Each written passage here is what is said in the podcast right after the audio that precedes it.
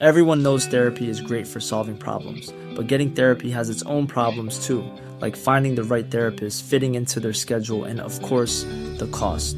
Well, BetterHelp can solve those problems. It's totally online and built around your schedule. It's surprisingly affordable too. Connect with a credentialed therapist by phone, video, or online chat, all from the comfort of your home. Visit betterhelp.com to learn more and save 10% on your first month. That's BetterHelp, H E L P. Ahora inicia A la Una con Salvador García Soto. A la Una. Donde la información fluye, el análisis se explica y la radio te acompaña. A la Una con Salvador García Soto. A la Una. Comenzamos.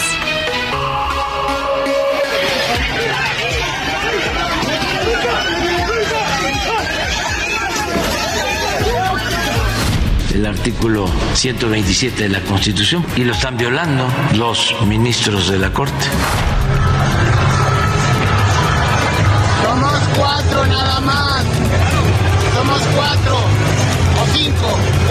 Con esas reglas vamos a jugar, con esas reglas vamos a participar, con esas reglas yo voy a participar.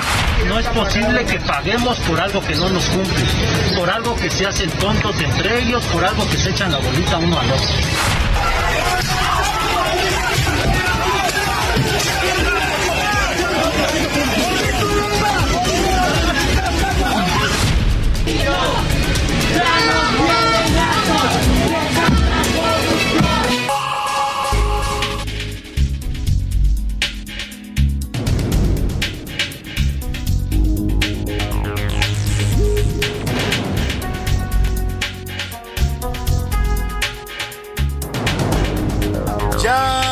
Es la una de la tarde en punto en el centro de la República. Los saludamos con mucho gusto. Estamos iniciando a esta hora del mediodía a la una este espacio informativo que hacemos para usted, como todos los días a esta hora del día. Aquí estamos listos para informarle, para entretenerle y también para acompañarle justo en este momento, en esta parte de su día, cuando el reloj marca la una de la tarde con dos minutos de este martes 4 de julio del año 2023. Estamos eh, hoy... Eh, pues con mucha información, con muchos temas importantes que le vamos a estar reportando. Vamos a estarle actualizando el panorama informativo en las próximas dos horas. Ya lo sabe, lo más importante, solo lo más importante de lo que ha ocurrido en el país, en la ciudad y en el mundo en las últimas horas. Se los vamos a estar contando, se lo vamos a estar informando y se lo vamos a estar narrando también aquí en estos micrófonos a través de esta señal, el Heraldo Radio 98.5 de FM.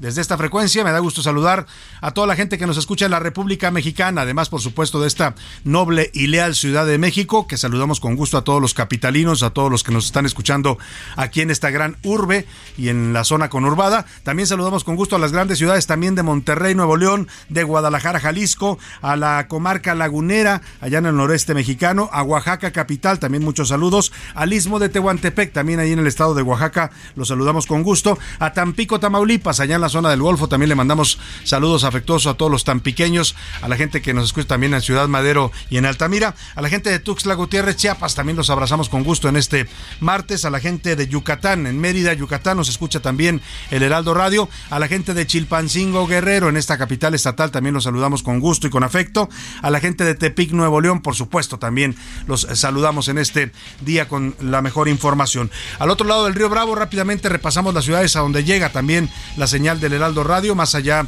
de nuestras fronteras en el territorio de la Unión Americana. Saludamos con gusto en la frontera con México a McAllen y a Bronzeville, dos ciudades eh, tejanas que también si me, me apura un poco son algo mexicanas, porque muchos mexicanos viven también de ese lado de la frontera, muchos que son originarios de Monterrey, de Tamaulipas, se, se van a vivir también al lado americano, porque pues la verdad es que hay que ser realistas, se vive un poco mejor allá, hay más seguridad, hay muchas más cosas que nos faltan a los mexicanos lamentablemente.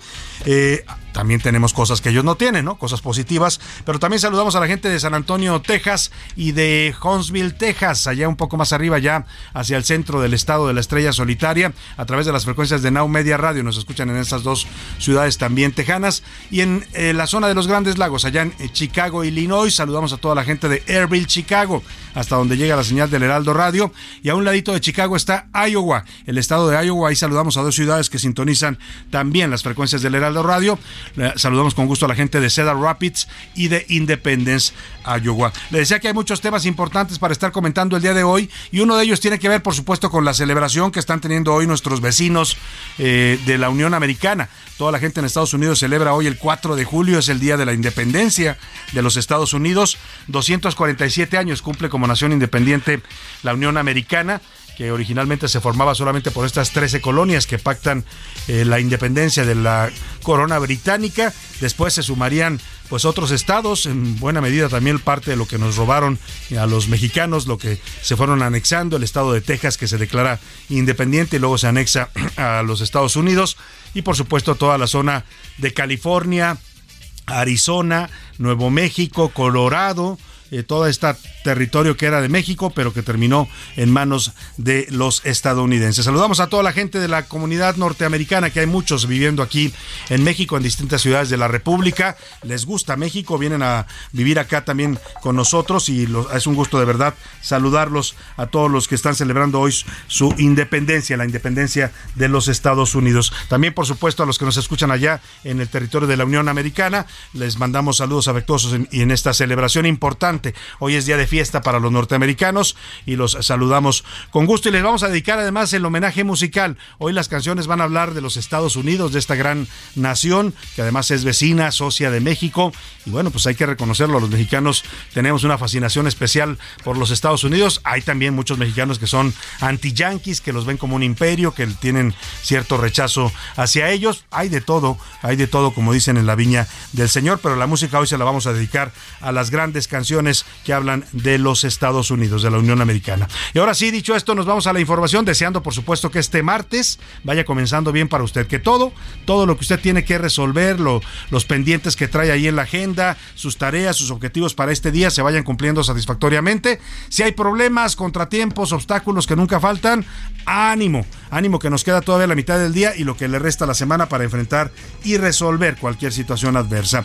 Y ahora sí nos vamos a los temas informativos que le tengo preparados arrancan. Este martes comenzó ya el registro formal de los aspirantes a la candidatura para la presidencia de la República por parte del Frente Amplio por México, también llamado la Alianza Opositora o la coalición Va por México. El primero que se registró fue Santiago Krill, el actual presidente de la Cámara de Diputados, que también pues estará ya, supongo, habrá pedido ya licencia. Vamos a checar si ya se separaron del cargo, pues que es algo que nos preguntaban también nuestros radioescuchas y tienen toda la razón, así como se le exigía, exigía a las corcholatas de Morena separarse de sus cargos públicos y no aprovecharlos para hacerse promoción, pues ahora también los de la oposición tendrán que separarse de sus cargos. Por lo pronto, Santiago Krill fue el primero en acudir a registrarse y le siguió muy pegadita la senadora también panista Xochil Gálvez, a quien ayer el presidente, por cierto, le aventó la caballería, la destapó como la candidata de la oposición. Hay muchas reacciones a esto, ¿eh? muchos comentarios hoy. La columna de Serpientes Escaleras, que más adelante se la voy a comentar, traté justo de esto y la titulé así: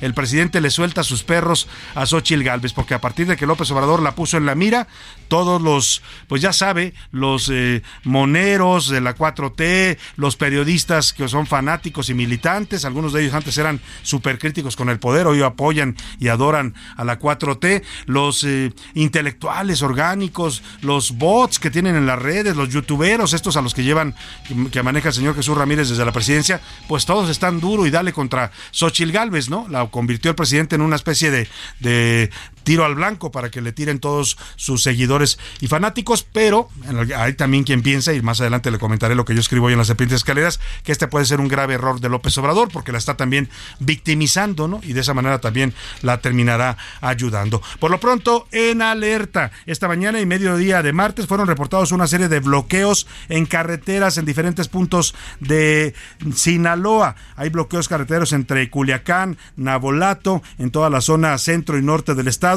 grupos armados, escuche usted, grupos armados utilizan trailers y tractocamiones que fueron despojados a los choferes de manera violenta para bloquear estas carreteras sinaloenses. Elementos de la Guardia Nacional y el Ejército mantienen un operativo en estas zonas. Vamos a ir hasta Sinaloa para ver qué está pasando y si esto tiene que ver con el conflicto de los productores agrícolas de Sinaloa. Y violencia regia. Vamos a comentar que lo ocurrido en Apodaca, Nuevo León, fueron ejecutadas al estilo de fusilamiento, así como en las épocas de la Revolución Mexicana. Seis personas. Le voy a tener todos los detalles de esta violencia que sigue desbordándose por todo el territorio nacional. Mientras, mientras el discurso en Palacio Nacional dice que todo está bien, que México está en paz y que tiene tranquilidad. Y sin contrapesos, vamos a conversar sobre lo que pasó también en el Consejo de Salubridad General. Oiga, no solo quieren desaparecer las normas oficiales mexicanas que nos dan a los mexicanos protocolos y garantías de tener una atención sanitaria adecuada, de que nos van a dar los medicamentos que necesitamos para nuestras enfermedades en el sector salud, sino que ahora también quieren expulsar del Consejo de Salubridad General, que es el que maneja las grandes crisis y emergencias de seguridad en el país, quieren expulsar a la UNAM, al Instituto Politécnico y a otras instituciones académicas que son parte por ley de este Consejo de Salubridad. Le voy a tener todo el reporte. En la segunda hora de a la una vamos a conversar sobre lo que está pasando en Francia, la nueva revolución francesa. Jóvenes franceses, en su mayoría de origen afrodescendientes, están eh, causando disturbios y enfrentamientos en varias ciudades de Francia. Hay un fenómeno en el que los jóvenes nacionalizados, que son pues muchos de ellos hijos de migrantes, de que llegaron del África y que son ya de nacimiento francés, no se sienten franceses, se sienten rechazados por esta sociedad y eso es lo que está causando parte de esta grave problemática. En los deportes, Gallo Madrugador. Las Chivas vencieron 2 a 1 al León en el cierre de la jornada 1 del fútbol mexicano y los Gallos del Querétaro se instalaron como el primer líder general en este momento. Además, el deporte más estadounidense en pleno 4 de julio, Joy Chestnut busca romper su récord de más de hot dogs devorados. Oiga, hay competencias en Estados Unidos para ver quién se come más hot dogs. Yo conozco varios amigos que podrían entrarle y ganarse un buen premio. Y bueno, vamos a hablar con esto de esto con Oscar Mota. Circo, maroma y teatro también en el entretenimiento. Nayar Rega nos va a decir qué políticos son capaces de hacer, hacer de todo. Se paran hasta de cabeza, hablan de la farándula, todo con tal de llamar la atención. También nos va a contar que Luis Miguel y RBD están involucrados en este tema ya también de las campañas de los presidenciables. Vamos a tener un programa, como usted lo ve, variado, con mucha información, con muchos temas interesantes para estarle informando, para estar platicando, conversando, por supuesto también tratando de hacerle más agradable esta parte de su día. Y para eso, para que usted participe y haga este con nosotros este ejercicio de ida y vuelta, le hago las preguntas de este martes. En A la Una te escuchamos. Tú haces este programa. Esta es la opinión de hoy.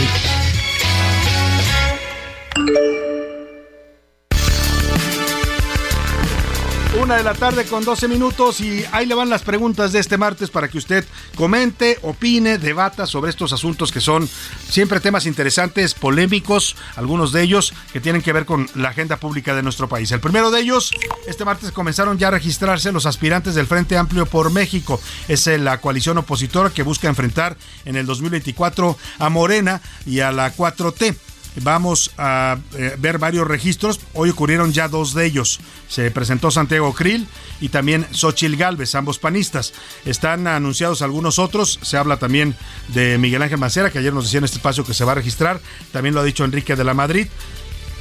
Y yo le quiero preguntar, a partir de este proceso que inicia en la oposición, si le gusta o quién le gusta quién le parece el mejorcito o el menos peor, porque también a veces los mexicanos tenemos que terminar eligiendo al menos peor de los candidatos que se están inscribiendo para la oposición. Le doy los nombres de los que ya más o menos están seguros, dos que ya se inscribieron, el primero es Santiago Krill, el segundo es Ochil Gálvez, también se habla de Miguel Ángel Mancera del PRD, de Enrique de la Madrid del PRI, yo le pregunto quién le gusta más de estos, quién le parece el mejor o el menos peor. Usted me dirá, de plano también le doy la opción de ninguno me gusta o no le veo tamaños a ninguno. El segundo tema que le pongo sobre la mesa, este martes eh, Estados Unidos cumple 247 años de haber concretado su independencia, de haber nacido como país independiente. Hoy es considerada pues la principal potencia mundial es eh, allá en los Estados Unidos Día de Asueto Nacional, hay distintos festejos, hay desfiles, hay conmemoraciones, las familias se reúnen, es un día muy familiar, la gente se reúne a hacer una comida, una cena y eso a, eso de las 7 de la noche y luego y luego lanzan fuegos pirotécnicos para celebrar su independencia. También lo hacen en parques públicos, ¿no? donde las autoridades se encargan de este espectáculo. Yo le quiero preguntar para usted. ¿Qué representan los Estados Unidos? ¿Qué son los Estados Unidos para usted? Le doy tres opciones para que me conteste. Bueno, son cuatro en realidad. Son amigos y socios de México, indispensables para nosotros. Son nuestro yugo histórico, ¿no? Ahí los tenemos y ahí tenemos que, con eso tenemos que navegar o de plano para mí es un imperio injerencista, ¿no? E invasor, o como dice, como dice la frase que le atribuyeron a Porfirio Díaz, que en realidad dicen que no era de él, pobre de México, tan lejos de Dios y tan cerca de los Estados Unidos. El último tema que le pongo sobre la mesa, se, se viralizó esta semana un video en el que en el partido que jugó México contra Qatar en el estadio Levi's, allá en Santa Clara, California, ocurre una escena de violencia en la que se ven involucrados lamentablemente dos mexicanos. Hay un eh, hombre apuñalado, un hombre joven al que le entierran un puñal en el pecho. Hay escenas eh, muy fuertes que circulan en redes sociales donde se le ve sangrando después de esta riña en donde es apuñalado. ¿Cómo metieron el puñal a un estadio de los Estados Unidos? No lo logro entender. ¿Cómo ocurrió esto sin que las autoridades intervinieran? Se ve después ya cuando pasó la escena y cuando el hombre está sangrando que llega la policía a tratar de poner orden. Pero yo le quiero preguntar, ¿qué le dice a usted esta violencia de los mexicanos aún en estadios de los Estados Unidos? Eh, le doy tres opciones para que me conteste, que no sabemos compartarnos ni aquí, en nuestro país, ni fuera de él, que la violencia en México está permeando ya a los mexicanos en donde quiera que se encuentren, o que esto es parte de la pasión y el fanatismo también, lamentablemente, que invade al fútbol en todo el mundo. Esos son los temas que le propongo hoy para que comentemos, opinemos y debatamos. El número para que los marque 5518 41 5199. Mándenos sus mensajes a través de texto o de voz. Usted decide. Aquí lo que le garantizamos a este equipo es que su opinión siempre va a contar y va a salir al aire. Y ahora sí, nos vamos al resumen de noticias, porque esto, esto como el martes, ya comenzó. Repunte. La venta de autos en México creció 22.12% en el primer semestre de 2023, con lo que anotó su mayor incremento a tasa anual en 18 años en lapsos comparables. Sin chamba. Estadísticas sobre relaciones laborales dieron a conocer que los despidos injustificados motivaron casi el 86% de los conflictos laborales individuales a nivel nacional. A la baja. Casi dos meses después de levantar una orden de salud pública que permitió a Estados Unidos expulsar rápidamente a los migrantes en la frontera sur, el número de cruces al país no solo ha disminuido considerablemente, sino que también se ha mantenido relativamente bajo. Sin protección. Vecinos de la colonia Virreyes en la alcaldía Miguel Hidalgo denunciaron una serie de asaltos a casa habitación sin que las autoridades tomen cartas en el asunto retrógradas y machistas. El gobierno talibán ordenó el cierre de los salones de belleza en Afganistán en una nueva medida para apartar a las mujeres del espacio público. Una de la tarde con 17 minutos y nos vamos a la información en este martes. Ya le decía que ha comenzado el registro de aspirantes que están inscribiéndose para participar en el proceso interno del llamado Frente Nacional por México, Frente Amplio por México, se ha denominado lo que antes era la Alianza Va por México, que integran el PRI-PAN y el PRD. Le platicaba ya que Santiago Krill y Xochil Gálvez acudieron a registrarse ante el PAN que su partido de origen, ellos son panistas, pero entendemos que también lo van a hacer ante el PRI y luego ante el PRD. O sea, se van a registrar en cada uno de los partidos porque al final cualquiera de ellos puede representar a los a la coalición entre los tres partidos. En este momento están acudiendo al eh, al PRI, Xochil Gálvez y Santiago Krill. Pero vamos a escuchar esto que nos preparó Iván Márquez sobre el registro esta mañana que tuvieron ambos, los dos panistas, en la sede nacional del PAN. Vamos a escuchar. Buenas tardes, Salvador. La oposición arrancó fuerte a través de sus registros. Primero fue el diputado del PAN, Santiago Krill, quien se apuntó para dirigir el Frente Amplio por México cerca de las 10.30 de la mañana, con fuerte respaldo de seguidores que no titubearon en gritarle porras y en compañía de su esposa. Lo prometido es deuda. Saben que cumplo mi palabra.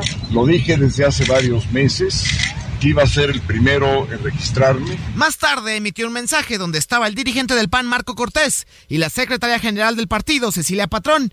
No titubeó y mandó un fuerte discurso a Palacio Nacional. Hoy vengo a decirle adiós Andrés. Aquí empieza su conteo de salida de un gobierno que ha destrozado al país. Mientras que la segunda fue la senadora Xochil Gálvez, quien muy a su estilo arribó al registro a través de su bicicleta cerca de las 11 de la mañana. Acompañada de sus hijos, la hidalguense llegó a la Torre Azul, sede del PAN, donde ya la esperaban seguidores.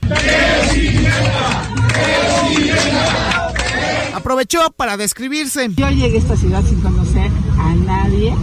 Tenía 16 años, llegué a vivir a un cuarto del año en Iztapalapa y de ahí me hice ingeniera y de ahí me hice empresaria y de ahí este, puse una fundación para ayudar mucho antes que él a los niños de comunidades indígenas. Y bueno, más tarde también tocó turno a Gabriel Cuadri en su registro ante el comité organizador del Frente Amplio por México.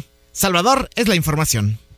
Pues ahí está, de los dos primeros, Ochil Galvez y Santiago Krill, me parece que son de adeveras. El señor Cuadri, con todo respeto, no sé para qué se inscribe, nada más va a ver, a ver qué saca, como dicen, es como el Noroña de la 4T, pues, ¿no? O, el Manuel Velasco, algo así. En fin, vamos ahora a la sede nacional del PRI, porque justo en estos momentos Santiago Krill también se está registrando ante el PRI, ya le decía que se van a registrar ante los tres partidos, es parte de lo que está diciendo en estos momentos el aspirante panista Santiago Krill Miranda. La política es de tiempos, de circunstancias y de espacios. Hoy es el tiempo de México y por eso estamos juntos. Por eso hemos decidido anteponer los intereses de México sobre nuestros intereses de partido. Bueno, es parte de lo que está el discurso que está dando Santiago Krill en su inscripción ante el PRI. Como decía aquella frase del Quijote, cosas veremos, Sancho. No, bueno, pues cosas veremos. Está Santiago Krill registrándose en la sede nacional del PRI, un panista en la sede nacional del PRI, flanqueado por Alito Moreno, por Carolina Villano, por Rubén Moreira, por eh, Manuel Añorbe, el coordinador de los senadores priistas. En fin, pues es parte de las alianzas opositoras. A muchos no les gustan, pero también la realidad es que si no van juntos, pues no podrían competir contra ese monstruo que se está volviendo cada vez más un partido de Estado como es Morena. Eh, van a estar registrándose todos y le estaremos reportando, así como también lo que está pasando del lado de las corcholatas morenistas, que le hemos estado también dando seguimiento a ambos procesos. Aquí lo interesante es que esto ya se equilibra, ¿eh? ya no solo son las corcholatas morenistas en el escenario y el presidente López Obrador, que todos los días está haciendo campaña el presidente hablando de, de, de la sucesión, ahora también pues van a tener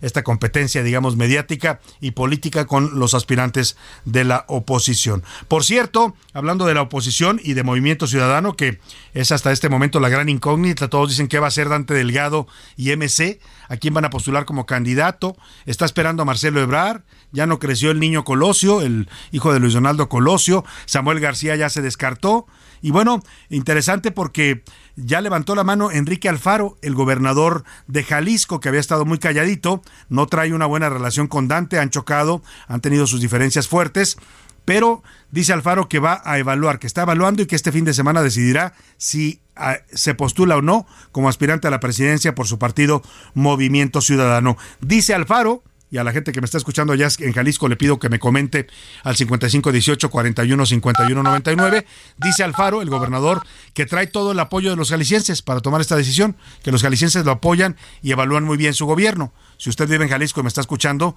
mándeme sus comentarios si cree que es cierto lo que dice el gobernador. En todo caso, así anunció que está deshojando la margarita y que este fin de semana se decide si va o no va por la grande. Estoy a tiempo de hacer lo que yo considere correcto y por eso me tomé el tiempo necesario para poder tomar una decisión que anunciaré tentativamente este fin de semana.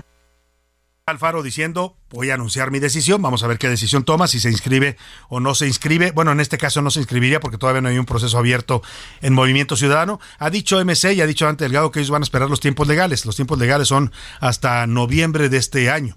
Eso es lo, es lo que debería ser normal. Pero claro, como el presidente y sus corcholatas se aceleraron, pues aceleraron a todo el mundo. Ahora también la posición ya abrieron su proceso interno. Oiga, y Hablando de López Obrador, ayer se lanzó durísimo contra Xochil Gálvez, la destapó como candidata, anda el presidente metiéndose, pues ahora sí que en todos los moles, ¿no? Porque una cosa es que él hable del proceso interno de Morena, que les dé instrucciones a los eh, a las corcholatas, que les ponga reglas, eso es normal porque es su partido, pero que él ande decidiendo sobre lo que pasa en la oposición suena bastante mal. Y ayer le contestó y hoy también lo vuelve a hacer Xochil Gálvez a López Obrador, le dice que es un machista porque está exhibiéndola y está tratando de que la ataquen todos sus seguidores.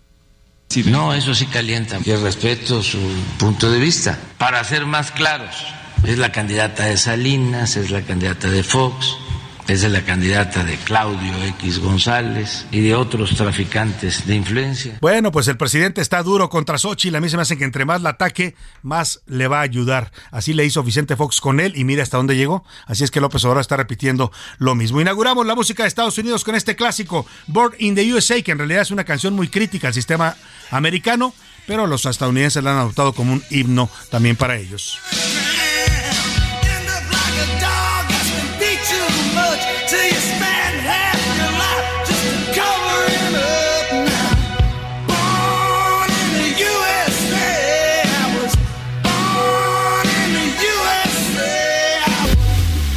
En un momento regresamos. Ya estamos de vuelta en A la Una con Salvador García Soto.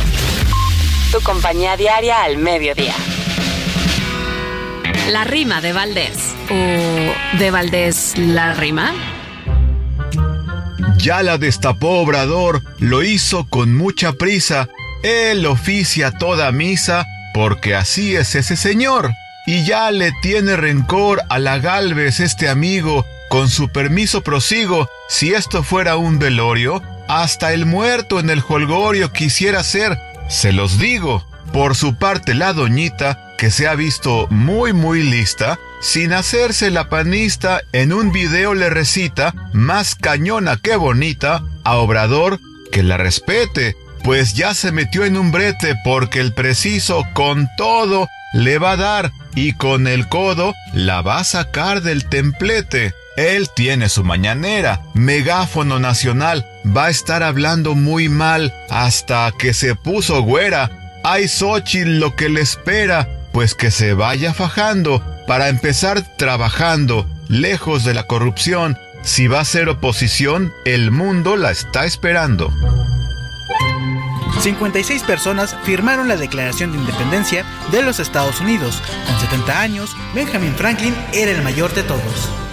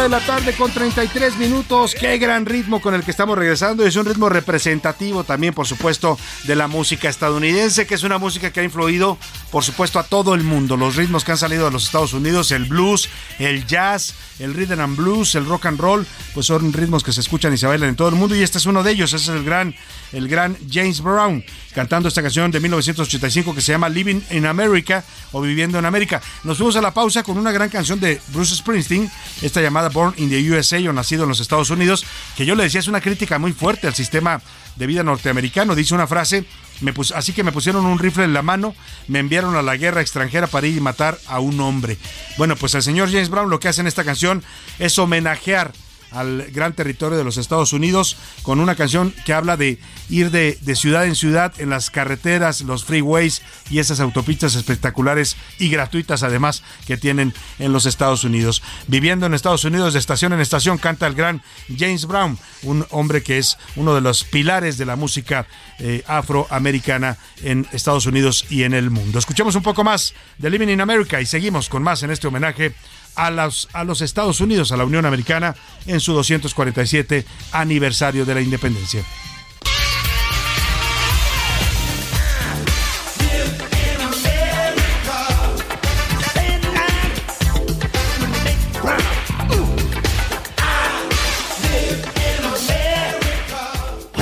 A la una, con Salvador García Soto.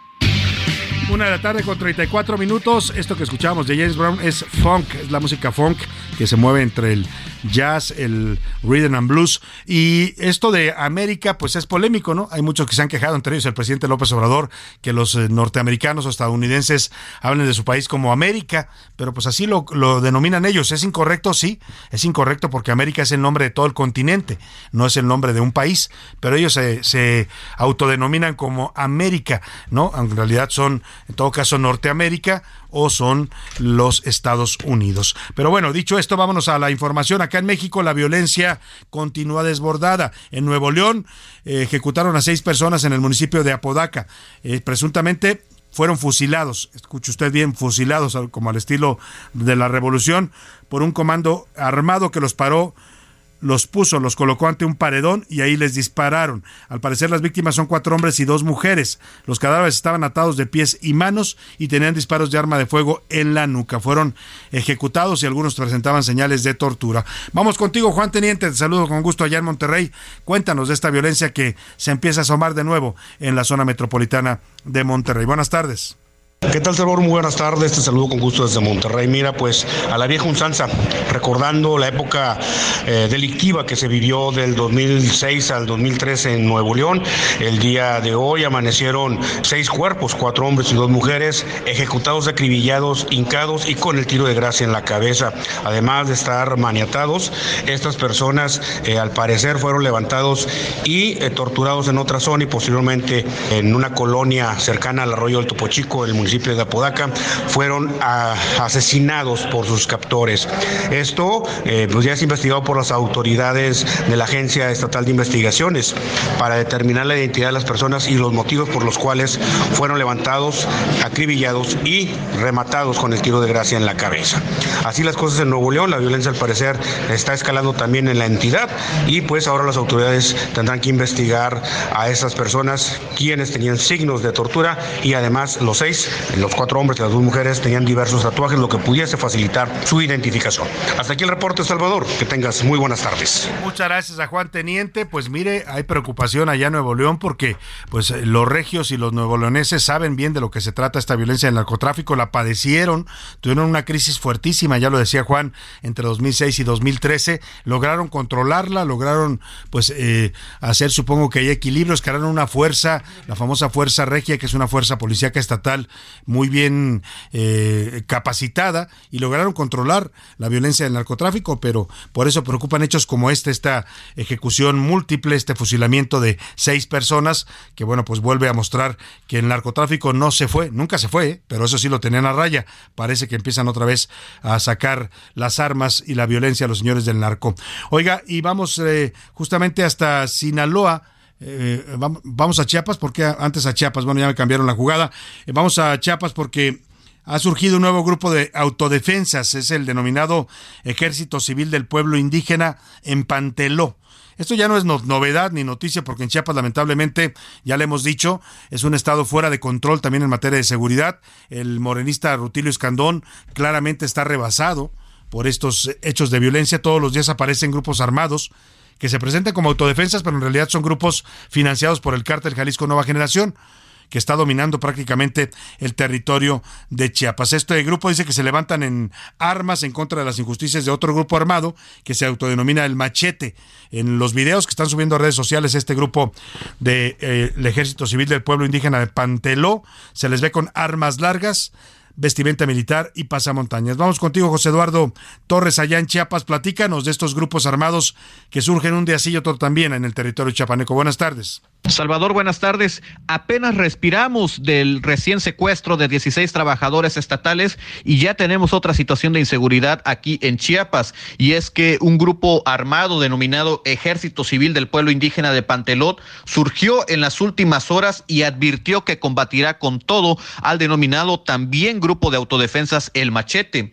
Los encapuchados y también hombres armados, incluso que también portan radios, señalaron de manera directa a la autodefensa el machete de provocar situaciones de secuestros, inseguridad, incluso de asesinatos que nada tienen que ver con la defensa de los pueblos indígenas aquí en el centro de Chiapas. Y es que también exigen la destitución del Consejo Municipal que fue nombrado por estos mismos individuos, por los integrantes del machete y que hasta ahora pues prácticamente han mantenido controlada toda la situación al interior del municipio de Panteló. A través de un video difundido en redes sociales señalaron que los pobladores de 86 comunidades y barrios que eh, integran el municipio de Panteló, pues han sido ya tomados por este grupo nuevo que acaba de surgir, ya que son muchos los abusos que se están realizando, incluso acusan protección de fuerzas militares y fuerzas estatales también, y que si en las próximas horas esta situación no cambia, pues desafortunadamente tendrán que entrar con la fuerza y con las armas a todos estos territorios indígenas que están en el centro de Chiapas y que en los últimos años han tenido situaciones de inseguridad y de enfrentamientos también que han dejado incluso personas desplazadas y muertos durante el 2023 y el 2022. Así que un nuevo grupo de autodefensa, como se denominan ellos, que se trata del quinto grupo que surge en las inmediaciones de esta zona aledaña también a otros municipios como Chenaló y Panteló se vuelve ahora el punto más conflictivo debido a esta advertencia que lanza el grupo armado y encapuchado que combate tirá a los machetes. Salvador, el reporte. Vaya situación, José Eduardo Torres. Chiapas está convertido en un auténtico polvorín. Y me llama mucho la atención que siempre veo al gobernador haciendo actos, pues sí, actos importantes, pero oiga, cuando no anda poniéndose collares de flores, anda inaugurando una unidad deportiva, lo cual está bien. Pero ¿por qué no se dedica mejor el gobernador a resolver esta crisis de violencia que está viviendo el Estado? la zona de los Altos es una zona explosiva, lo sabemos bien los mexicanos, ahí surgió el ZLN, hay una serie de conflictos agrarios, se pelean por la tierra, se pelean por la religión, hay religiones católicas, hay religiones cristianas, protestantes, eh, se pelean por las etnias, por el origen étnico, en fin, es una zona bastante explosiva y me parece que lamentablemente el gobierno de López Obrador eh, se ha desentendido de lo que sucede en Chiapas hasta que no pase una tragedia. Lamentablemente así operamos en este país. Oiga, donde también hay convulsión por el tema de la violencia del narcotráfico es en Sinaloa. La zona de Nabolato se ha reportado desde hoy por la mañana con narcobloqueos. Han eh, atravesado tráileres y camiones que se robaron los narcotraficantes y luego los están utilizando para bloquear vías. El problema es que nadie sabe hasta el momento por qué están bloqueando esto. Se presume que hay un operativo del gobierno federal, de las fuerzas federales, de la Sedena, de la Guardia Nacional, para capturar algún narcotraficante sinaloense. Se presume, le digo, porque ni siquiera los medios más especializados como Río 12 están diciendo en este momento a qué se deben estos narcobloqueos. José Luis Sánchez, la situación es tensa ya en la zona de Nabolato, en Sinaloa. Sí, Salvador, desde la mañana se registraron estos cinco bloqueos. Salvador, buenas tardes. Se trata de bloqueos en la zona de Nabolato, justamente en la entrada y salida de La Palma, en la caseta de Plantanera, también la caseta de San Blas y el, el puente de, de Vitaroato junto a La Palma. Está pidiendo el, el secretario de Gobierno gobierno de allá de Sinaloa, Cristóbal Castañeda, que se mantengan a, eh, que tomen precauciones los, los ciudadanos. Y bueno, por lo pronto ya están, ya están informando que estos bloqueos comienzan a retirarse, Salvador, pero como bien lo dices, no hay una razón en específico. Nadie sabe por qué, empezaron a bloquear las carreteras. Hay un audio del secretario de gobierno de Sinaloa, Cristóbal Castañeda. Esto es lo que informa sobre los narcobloqueos de esta mañana en Nabolato, Sinaloa.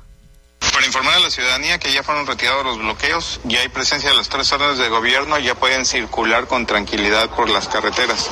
Ya no hay ningún este bloqueo eh, de los que se presentaron en la mañana, ya fueron retirados en su totalidad el secretario de Seguridad, perdóname, no es de Gobernación, es secretario de Seguridad Estatal, Cristóbal Castañeda, pues dice que ya se retiraron y qué bueno, pero que informe qué fue lo que pasó, porque, oiga, si en este país ya cualquiera puede bloquear una carretera y no nos van a decir cuál es el motivo, pues la verdad es delicado lo que está pasando allá, sobre todo en un estado como Sinaloa, que es un estado que todos sabemos, pues tiene una fuerte presencia del narcotráfico. Oiga, y vamos a otro tema que es de la mayor relevancia para los mexicanos. La semana pasada estuvimos comentando sobre la eh, decisión, extraña decisión que tomó el subsecretario Hugo López Gatel y la Secretaría de Salud que encabeza el señor eh, Jorge eh, Alcocer de eliminar 35 normas oficiales mexicanas, normas que fijan protocolos, eh, tratamientos médicos que dicen cómo deben ser tratadas enfermedades como la diabetes, como el cáncer, como la lactancia materna, que establecen reglas de calidad para el servicio médico que recibimos los mexicanos en el sector público,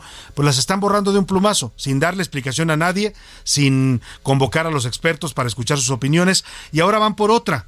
Eh, esta, esta parte de la Secretaría de Salud y del, ser, del Servicio de Salud Pública, que es una de las crisis fuertes que va a dejar este gobierno, eh, eh, se está grabando cada vez más porque ahora resulta que el Consejo de Salubridad General que es el que maneja, ordena y dicta las normas para casos de emergencia sanitaria, como el que acabamos de pasar en el COVID, pues están decidiendo por decreto del presidente que se publicó el pasado 22 de junio, eliminar o, sacar, expulsar de este consejo a instituciones como la UNAM, el Politécnico y la Cámara Nacional de la Industria Farmacéutica. Eran parte de ese consejo porque son expertos, muchos de ellos académicos, que opinan sobre los temas de salud para tomar decisiones sobre la salud pública de los mexicanos, pero ahora los están expulsando. Mica Ramírez nos platica y vamos a hablar en un momento más con el doctor José Narro Robles, exsecretario de Salud del Gobierno Federal. La eliminación de la UNAM, el Politécnico Nacional y la Asociación Nacional de Universidades e Instituciones de Educación Superior en el Consejo de Salubridad General fue considerada como gravísima por expertos que ven un consejo sin contrapesos, lo que debilita al consejo. Fue durante la primera sesión extraordinaria del Consejo de Salubridad el 22 de junio que se aprobó un decreto del presidente López Obrador por el que se elimina a los vocales representantes de estas instituciones educativas. Se trata del rector de la Universidad Nacional Autónoma de México, el director general del Instituto Politécnico Nacional, el secretario general ejecutivo de la Asociación Nacional de Universidades e Instituciones de Educación Superior, el presidente ejecutivo de la Fundación Mexicana para la Salud, el presidente de la Academia Mexicana de Pediatría, el presidente de la Sociedad Mexicana de Salud Pública AC y el presidente de la Academia Nacional de Ciencias Farmacéuticas. Y es que sus tareas no son menores. El Consejo de Salubridad General se encarga de elaborar, actualizar y difundir en el Diario Oficial de la Federación el Compendio Nacional de Insumos para la Salud, determinar las acciones e instrumentos que sean necesarios para la evaluación y certificación de la calidad de los establecimientos de atención médica, dictar medidas contra el alcoholismo, venta y producción de sustancias tóxicas, determinar la lista de enfermedades raras y otras enfermedades graves y adicionar las listas de establecimientos destinados al proceso de medicamentos y las enfermedades transmisibles prioritarias. Esta decisión deja un consejo a modo, integrado solamente por personal del gobierno federal y local sin la visión de la academia privada ni pública. Un consejo hecho a la 4T. Para a la una con Salvador García Soto, Milka Ramírez para hablar de esta, por decirlo menos, extraña decisión que preocupa porque va a afectar el funcionamiento de un órgano fundamental, el máximo órgano que toma decisiones en momentos de crisis o emergencia sanitaria en cuestiones de salud para los mexicanos. Hago contacto, ya le decía, con el exsecretario de Salud y también el rector de la UNAM, el doctor José Narro Robles, colaborador además de este espacio. Qué gusto saludarlo, doctor. Muy buenas tardes. El Salvador, el gusto es mío. Muy buenas tardes para usted y todo el equipo de producción y por supuesto para el auditorio que nos sigue. Muchas gracias, doctor. Oiga, ¿y cómo entender esto? Porque primero son las la eliminación de las NOMS en las que no consultan a nadie las normas oficiales. Ahora esta decisión de sacar del Consejo a instituciones que están ahí por una razón bastante importante. ¿Qué está pasando con el tema de la salud en el país? Pues que termina uno de, de pensar que hay realmente poco interés en, el tema, que no son capaces de reconocer los errores gravísimos que han cometido y que han causado la muerte literalmente con los datos del INEGI eh, a cientos de miles de mexicanos que no debieron haber muerto. Y no solo fue por la COVID, es por el mal manejo de la pandemia y por el mal manejo que han tenido de la prestación de los servicios de salud, de los programas preventivos. Y ahora, pues nos ah, ah, eh, sucede que cambian la composición del Consejo de Salubridad General, un órgano importantísimo, ya lo decía usted, Salvador, eh, para la salud y sobre todo para el manejo de momentos críticos de la salud y eliminan la presencia con voz y voto del rector de la Universidad Nacional Autónoma de México, eliminan al director del Politécnico y a quienes ya nos eh, informó la compañera, y, y pues me parece que es un sinsentido. Incorporan con voz y voto, estaban como vocales, a los representantes de las secretarías de la Defensa y de Marina, pero realmente no tiene sentido eh, hacer seguir haciendo estructuras a modo para que no se escuchen voces disidentes, para que no pueda, existir un debate informado, inteligente, centrado en, en el conocimiento, en el saber, en la ciencia, en las humanidades, porque la virtud que tenía la presencia de la universidad es que ahí están presentes las ciencias, las humanidades, las ciencias sociales, las económico-administrativas.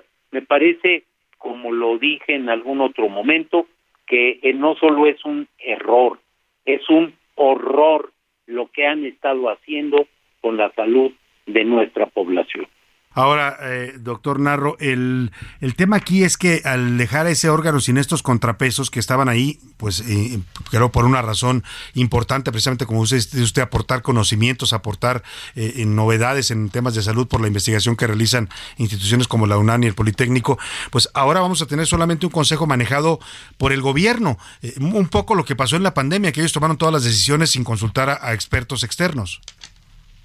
Sí, y sin convocar al Consejo de Salubridad General, porque no fue convocado, porque no fue el órgano encargado de manejar la pandemia y las consecuencias, insisto, los errores se pagan, las omisiones se tienen que pagar desafortunadamente con dolor, con luto, con muerte, eh, con enfermedad. Y este seguramente va a ser también el, el, el caso no les interesa escuchar voces que no sean las de ellos solos, prefieren los soliloquios que los debates, prefieren eh, una sola voz, el país de una sola voz, la Secretaría y el Consejo de una sola voz, que escuchar a los que saben, a los expertos, a los conocedores. No hay alguien que pueda tener todo el conocimiento, pero sí hay instituciones que reúnen disciplinas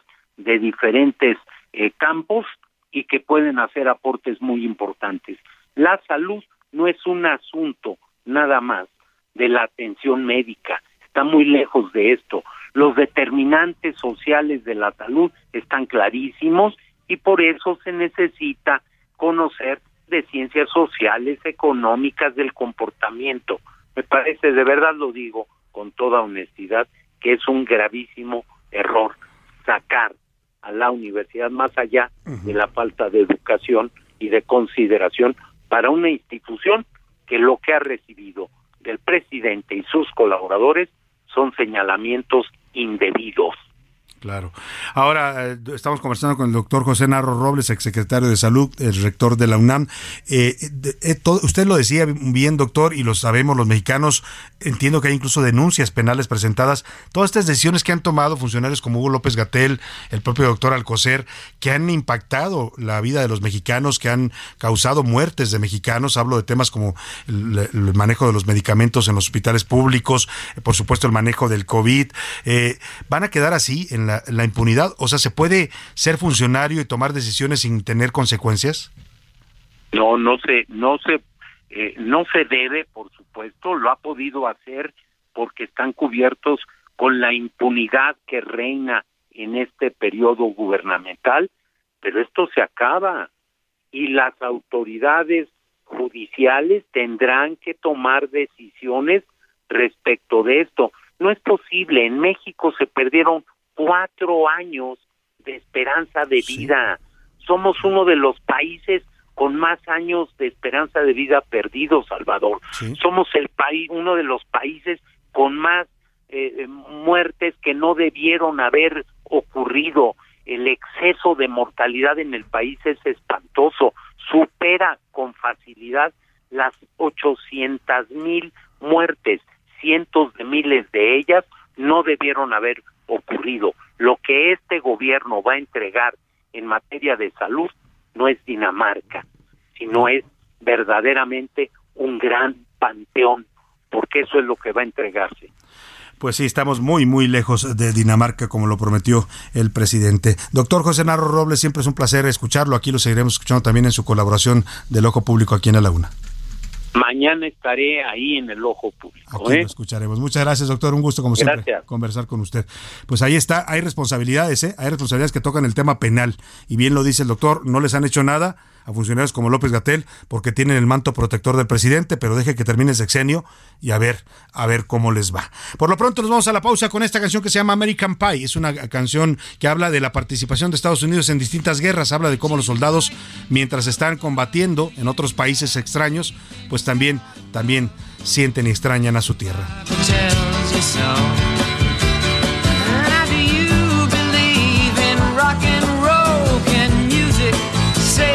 Me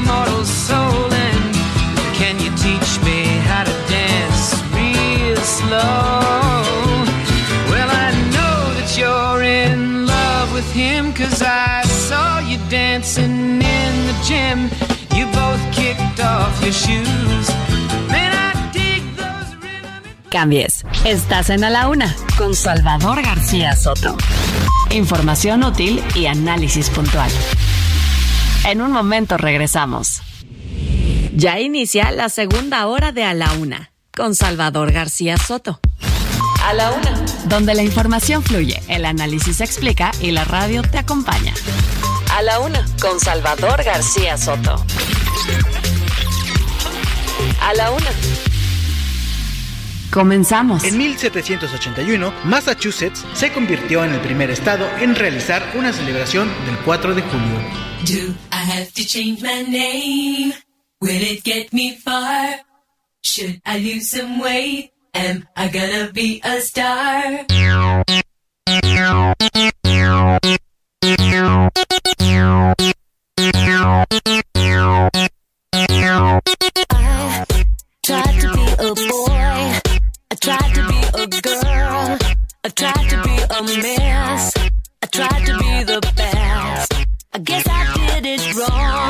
That's why I wrote this song. This type of modern life, is it for me? This type of modern life, is it for free? So I went into a bar, looking for sympathy, a little company. I tried to find a friend. It's more easily said it's always been the same.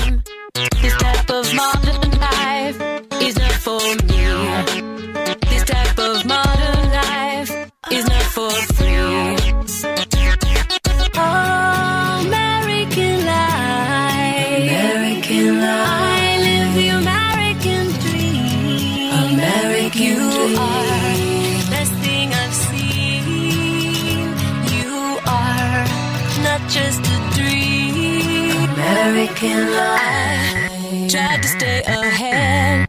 I tried to stay on top. I tried to play the part, but somehow I forgot. Ya son las 2 de la tarde en punto en el centro de la República y es un gusto saludarlo. A esta hora del mediodía estamos iniciando la segunda hora de a la una y también, también la tarde de este martes, martes 4 de julio. Estamos conmemorando la, la independencia de los Estados Unidos. Bueno, musicalmente estamos homenajeando a este país que es vecino, socio comercial. Tenemos una relación, queramos o no, cercana a los Estados Unidos. Parte de su cultura nos ha influenciado, como nosotros también los hemos influenciado a ellos. Bueno, ¿qué me dice de los mexicanos? Más de 13 millones de mexicanos viviendo y radicando en los Estados Unidos. Por supuesto que somos países que se han en algún modo complementado, aún con todas sus diferencias y sus eh, eh, pues eh, abismos culturales que tenemos con este país. Pero estamos regresando a la pausa y escuchando a Madonna con esto que se llama la, el American Life o la vida americana. Es una canción de 2003 en la que Madonna hace una crítica a esto del sueño americano. Mire, el sueño americano se concibió como la posibilidad que tenía cualquier persona que llegara a los Estados Unidos proveniente de cualquier parte del mundo de forjarse una vida, de crecer, de tener trabajo, de llegar a ser incluso millonario si se lo proponía con el trabajo. Hoy el sueño americano ha cambiado, se ha vuelto algo mucho más banal, algo que raya a veces en los términos del racismo, ¿no? El, discurso de Donald Trump. Eh, y bueno, es la crítica que hace Madonna. Alguna parte de la, de la letra dice, vivo el sueño americano, eres lo mejor que he visto, no eres solo un sueño. Habla de un chico que conoció, que para ella representa el sueño americano, evidentemente un chico más joven que ella. Parte de lo que estamos cantando y escuchando el día de hoy es canciones que hablan de los Estados Unidos, para bien y para mal, ¿eh? porque hay que reconocer que ese es un país en el que decir se respeta la libertad de expresión. Vamos a tener mucha más música para usted, pero también mucha más información importante que comentarle, que informarle y que compartirle en esta siguiente hora de la una. Quédese con nosotros, le voy a seguir platicando historias importantes. Vamos a escuchar sus opiniones, sus puntos de vista, mucho más para que siga usted aquí con nosotros y nos permita hacer su compañía en este momento del día. Escuchemos un poco más de Madonna y su American Life y seguimos. Ahora le cuento lo que le tengo preparado en esta segunda hora de la una. Is what it seems.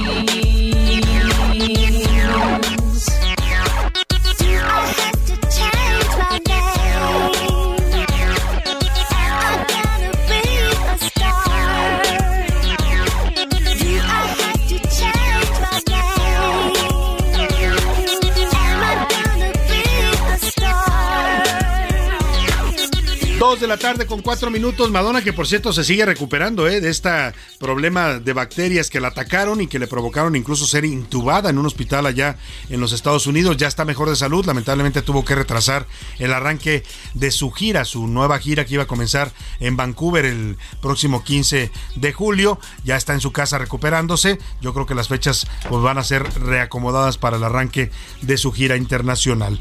Vamos a hacer en esta segunda hora un corte de caja. Ayer le decíamos que se terminó ya el primer semestre del año, estamos comenzando el segundo semestre en este mes de julio y vamos a ver cuáles son las cifras, los indicadores sobre el país en temas de salud, de economía, de seguridad, cómo vamos los mexicanos en esta segunda mitad del año y cuál es el horizonte que tenemos hacia el fin de este 2023. Vamos a tener un reporte especial que nos preparó el equipo de la Laguna. También conversaremos sobre lo que está pasando en Francia, la, la revolución de los jóvenes afrodescendientes. Son ya una semana que se cumple de disturbios y enfrentamientos y saqueos hay un fenómeno en el cual los jóvenes nacionalizados en Francia, todos ellos procedentes de la migración que llega de África, de distintos países africanos, pues están reclamando un sentido de pertenencia a la sociedad francesa. Vamos a hablar de todo este tema que está ocurriendo allá en el país de la Revolución Francesa. Estamos a unos días, 10 días de celebrarla y vaya que van a llegar revolucionados los franceses. Hablaremos también del fenómeno Xochitl Galvez.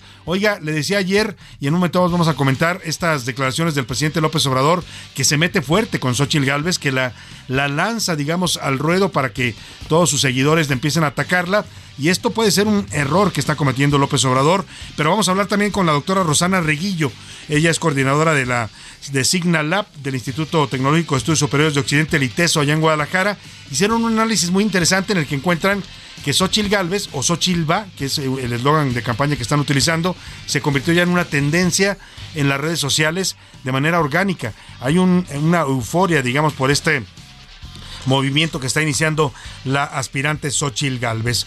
Vamos a hablar de muchos temas más importantes también en esta segunda hora, pero antes, a esta hora del programa, ya sabe usted que lo más importante es escucharlo a usted. Usted tiene un lugar privilegiado en este programa y este es el momento de escucharlo. Para eso ya están conmigo Milka Ramírez, la compañera Milka, como le dijo el doctor Narro. Bienvenida, compañera Milka. Bien, eh, muchas gracias, Alma.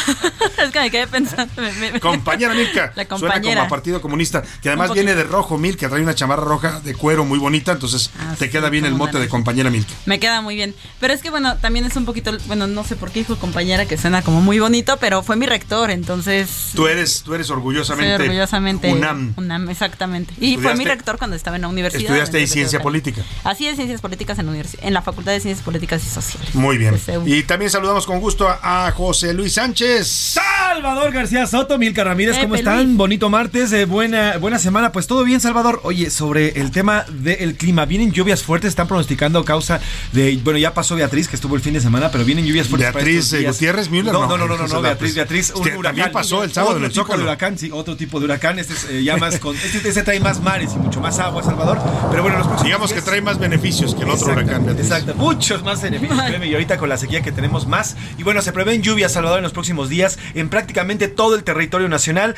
Benditas lluvias, eso sí, y van a bajar las temperaturas en el norte de la Y hay que tener cuidado también, la gente que vive en zonas aledañas a canales, a ríos, hay que tomar provisiones porque, bueno, la, el agua, como dicen siempre, reconoce su cauce y hay que eh, ser precavidos y escuchar y estar atento a los mensajes de las autoridades. Vamos a lanzar, sin más ni más, la pregunta en este espacio. ¿Qué dice el público?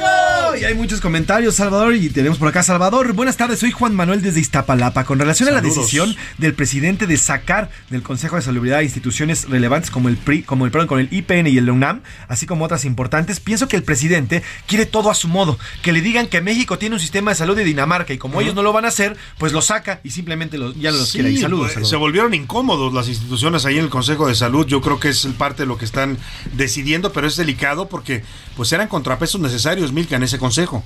Sí, exactamente. Al final es una visión académica, pública y privada, que precisamente, como lo acabas de decir, complementaban al gobierno. Exactamente, al gobierno federal, que digo, si dejas solamente al gobierno tomar las decisiones. pues si pues dejamos que López Gatel maneje nuestra salud, pues ya vemos cómo nos está yendo. Hoy una de las principales canteras de doctores y doctoras en el país es la UNAM. Nada más y nada menos. Nada más y nada menos. y, de, la investigación médica y, científica en este país. Y lo están sacando de esto. Bueno, pues imagínense. Nos dice Gloria por acá. Salvador, tu pregunta fue toral y quiero hacerla yo también. ¿Qué podemos hacer el pueblo contra tanta negligencia y tantas decisiones negligentes que el gobierno está tomando cada día y que está dejando peor al país? Saludos, Salvador. Ya basta, dice Gloria. Muchos saludos, Gloria. Viene, pues hay, hay temas en los que está la vía del amparo, ¿no? Para impugnar ciertas decisiones. Por ejemplo, esto de las normas oficiales que eliminaron para quitarnos. Eh, eh, digamos, para no tener obligaciones en materia de protocolos de tratamiento de ciertas enfermedades, pues la gente se puede parar. Si usted, por ejemplo, es diabético, tiene cáncer y está recibiendo un tratamiento, podría decir, oiga, yo quiero que me devuelvan la norma oficial mexicana y que me den una salud tal y como lo marcaba esa norma. Hay muchos mexicanos que lo están haciendo, es una de las vías, Para... Y la otra, eh, la, a Gloria, pues la otra vía es el voto. Gloria, no hay mejor forma de castigar o compensar o recompensar a los gobernantes que a través de nuestro voto. Yo coincido, desquítense en las urnas. Exacto.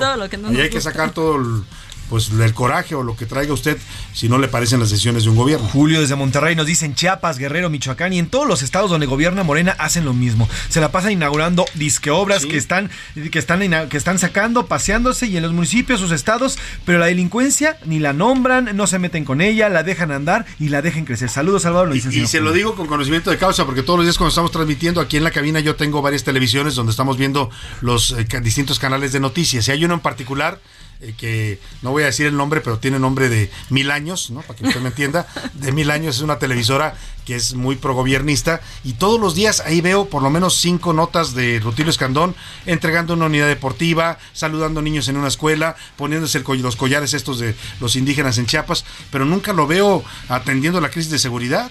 No, no, no, Y todas esas son notas pagadas, por supuesto. Ahora, durante el secuestro de estas 16 personas, pues nada más mandaba mensajes a través de Twitter. Nada más, nunca apareció, nunca dio un mensaje a los nunca se paró en, nunca se en, la zona de conflicto a los familiares. Nunca habló con, el viernes hablamos con uno de los familiares, nunca el, el Gutiérrez Rutilio se acercó a él. exactamente. Buenas tardes, equipo de la UNA. Yo estoy con Xochitl Galvez, me parece que es un gran gallo que puede competir con la 4 Venga. Sobre Estados Unidos, nuestro vecino es como un hermano mayor, que a veces nos está golpeando, pero a veces nos trata bonito. Pues Uno ya no entiende este, a estos, a estos hermanos pero fíjate que al final los hermanos mayores a veces los odias porque son abusivos, pero también a veces los amas porque son tus hermanos mayores, claro, te defienden. Pues lo describe muy bien. Yo creo que algo así es la relación México-Estados Unidos. Buenas tardes, Salvador, a todo tu equipo. Sobre el tema de Estados Unidos, yo creo que tenemos una eh, tanto ellos como nosotros tenemos una relación de amor y odio.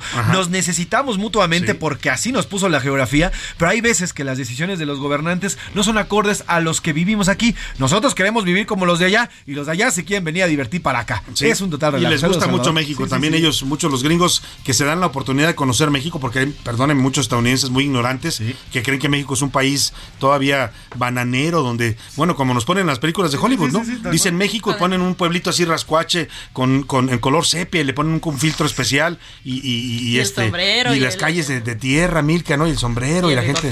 Sí, sí, sí. Exacto. Así nos ven muchos estadounidenses, lamentablemente. Sí, incluso muchos estadounidenses todavía piensan que hay gente todavía que en las ciudades, en las ciudades están contamos con sombrero o a caballo. Sí, o sea, sí, sí, sí. imágenes Y los hay en el campo Sí, mexicano, claro, y pero los hay. no necesariamente en todo el país. Nos dicen por acá, saludos Salvador, no olviden que la salsa, el tema de la salsa también viene de Estados Unidos y también se baila por allá, así que nada, es por eso. La salsa surge en. Nueva York, ¿no? Surge de los ritmos cubanos, afrontillanos, eh, del son cubano, pues, ¿no? Pues es una derivación del son cubano, de la guaracha, de todos estos ritmos milka, pero efectivamente surge en los, en los salones de baile de Nueva York. Correcto, y es común ver en, en lugares públicos de Estados Unidos a gente bailando salsa de Sí. repente y de, de muchos lugares. Y les gusta mucho a los estadounidenses Y también. lo bailan muy bien. Claro. Nos dice por acá eh, también, eh, yo estoy, hay muchos, están muchos mensajes en favor de Xochitl. Saludos, Salvador, para mí, desde Madrid, fíjate, nos saludan. Para mí, Xochitl Galvez, creo que puede ser presidente saludos. desde Madrid. Oye, Están llamando el saludos. verano en Madrid es, es fascinante. Uf. Es, es toda una época del año, porque usted va, si ha tenido la oportunidad de estar en Madrid, si no, un- ojalá y un día pueda hacerlo, eh, vale mucho la pena porque hace mucho calor, eso sí, suele ser muy caluroso Madrid en verano, pero usted ve a toda la gente vestida con ropita de verano, sus bermudas, sus shorts, eh, e incluso andan a, a la moda en, en el verano, y es muy agradable ir a un cafecito a tomarse una bebida refrescante, en fin. Las grandes plazas que hay también por allá. En Twitter, ¿qué dice la comunidad en arroba ese García Soto Milka? Pues hablando de Xochitl Galvez, el 79% está a favor de ella como candidata. 79 de los que preguntó, 79. de, de los eh, candidatos opositores. Santiago Krill tiene el 5%, Miguel Ángel Mancera el 2% y Enrique de la Madrid el 14%, pero Xochitl arrasó con un 79%. Bueno, esto habla de la fuerza que está tomando en redes el movimiento ¿eh? de Xochitl Gálvez. Vamos a hablar en un momento más eh, con la especialista del ITESO en estos temas, Rosana Reguillo. Y sobre el tema de la independencia de Estados Unidos, el 63% dice que es amigo y socio de México, el 10% que es nuestro yugo histórico, el 11% que es un imperio injerencista y el 16% dice que estamos tan lejos de Dios. Tan lejos de Dios y tan cerca de Estados Unidos. Y sobre el tema de lo que pasó en el estadio Levi's en Santa Clara, California, el 45% dice que los mexicanos no sabemos comportarnos, el 36% que la violencia en- en México afecta a todo el mundo y el 19% que es pasión y fanatismo. Pues sí, también tiene que ver con eso. Más mensajitos rápidamente, José Luis. Eh, nos dice también por acá, saludos Salvador, de, soy Mónica Ochoa desde Guaymas, Sonora. Aquí en el IMSS, en el hospital, es un hospital de la muerte. Una cita con un especialista puede tardar hasta ocho meses. ¿Y qué te digo, Salvador, de las cirugías? Aquí, aquí en Guaymas, la gente se está muriendo, nos dice Mónica Ochoa, por la falta El de otro atención día veía en. Twitter a alguien que indignado y con palabras incluso fuertes se quejaba y decía que poca, qué poca madre, así les Sí, dijo sí, a los sí. del IMSS. Le dieron una cita a su papá para una radiografía, Milka, dentro de tres meses, cuando el señor tenía una emergencia médica. Pues ya para qué te sirve la radiografía dentro de tres meses. Así está la situación, lamentablemente, de nuestro sistema de salud, muy, muy, muy lejos de las promesas que nos hizo el presidente. Y estamos peor que antes, Salvador. Digo, a- antes había una mejor atención. Hoy de plano están abandonando a las personas. Literalmente. Ayer publicó Lourdes Mendoza, nuestra compañera periodista, un video en Twitter de un hospital de Liste en San Luis Oh, Potosí. ya sé ¿Lo viste? el donde un están ratón. cazando los que andaban ratones. cazando ratas y ratones en Sí, el sí, hospital. sí, sí, Imagínese usted lo grave que es eso, un hospital. quirófanos. Se supone que debe estar sanitizado. Imagínate el riesgo que corren los pacientes en esos hospitales del ISTE. Es un, Ay, el Dios. ISTE, mira, el ISTE tiene sus problemas. con eh, a, a veces hay gente que le va muy bien en el IMSS y nos dice, a mí me atendieron muy bien y qué bueno, pero lamentablemente el ISTE está totalmente eh, pues rebasado. El director este Pedro Centeno que tiene es un inepto y la verdad es que la salud, la, eh, la atención cada vez es peor en este Instituto de Seguridad Social para los trabajadores del Estado. Este es el audio del video que subió Lourdes Mendoza donde se ve a enfermeras de un hospital de Lista en San Luis Potosí persiguiendo y cazando ratas y ratones. Matando ratas en el ISTE, señores y señoras. Matando ratas. Llegas al otro lado. Ay, no. Ya se paseó por todo el ISTE, todo el quirófano, por todos lados. Ahí está. Y se ven las imágenes. Ahora se lo vamos a compartir en nuestra cuenta de arroba ese Garcisoto para que usted lo vea. Esa es la realidad, lamentablemente, de muchos hospitales Ay. públicos. Gracias a todos los que se comunicaron. Síganlo haciendo al 55 18 41 51 99. ¿Cómo les ha ido en la primera mitad del año, Milka? Ahí vamos. vamos bien. Muy bien, me gusta la actitud. José Luis. Muchos retos, hemos aprendido mucho, pero sí hace falta, yo creo que hace falta presionar todavía más para que las cosas vayan mejor en este país. Bueno, vamos a ver cómo le ha ido al país. Ricardo Romero nos hizo este balance de los primeros seis meses del 2023. Lamentablemente no hay datos muy halagüeños para nuestro México.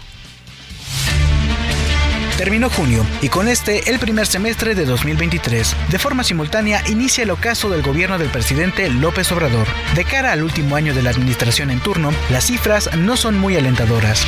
Qué barbaridad. El gobierno de ahora es el gobierno que tiene más homicidios, ¿sí? En materia de seguridad, se han cometido cerca de 14.885 homicidios durante la primera mitad de este año. Mayo y junio son los meses más violentos del periodo. Según datos de la Secretaría de Seguridad y Protección Ciudadana, mayo registró un total de 2.660 homicidios dolosos con un promedio de 75.8 asesinatos diarios. Para el mes de junio, esta cifra fue de 2.303 personas asesinadas y un promedio de 76.7 muertes por día. Pero eso no es todo. En los primeros cinco meses del año, el país también registró al menos 10.934 secuestros y 4.787 personas desaparecidas. Por otro lado, en la salud pública, los problemas por el desabasto de medicamentos continúan en cientos de hospitales del territorio nacional. En los últimos tres meses, cerca de 4.9 millones de personas que viven con algún padecimiento psiquiátrico han denunciado la falta de clozapina, carbonato de litio, clonazepam, entre otros psicofármacos. A este caso se suma la eliminación de 33 normas oficiales mexicanas de salud, medida que ha generado incertidumbre en pacientes y profesionales del sector. En el tema de agricultura, en Sinaloa, el descontento de los productores de maíz, trigo y sorgo provocó múltiples cierres y bloqueos como el que ocurrió en el aeropuerto de Culecán en junio pasado. Los agricultores exigieron fijar los precios para la venta de sus semillas en 7 mil y 8 mil pesos por tonelada, a lo que el presidente López Obrador señaló que no permitiría chantajes. Nuestro gobierno no permite chantajes y menos de gentes acostumbradas a la corrupción.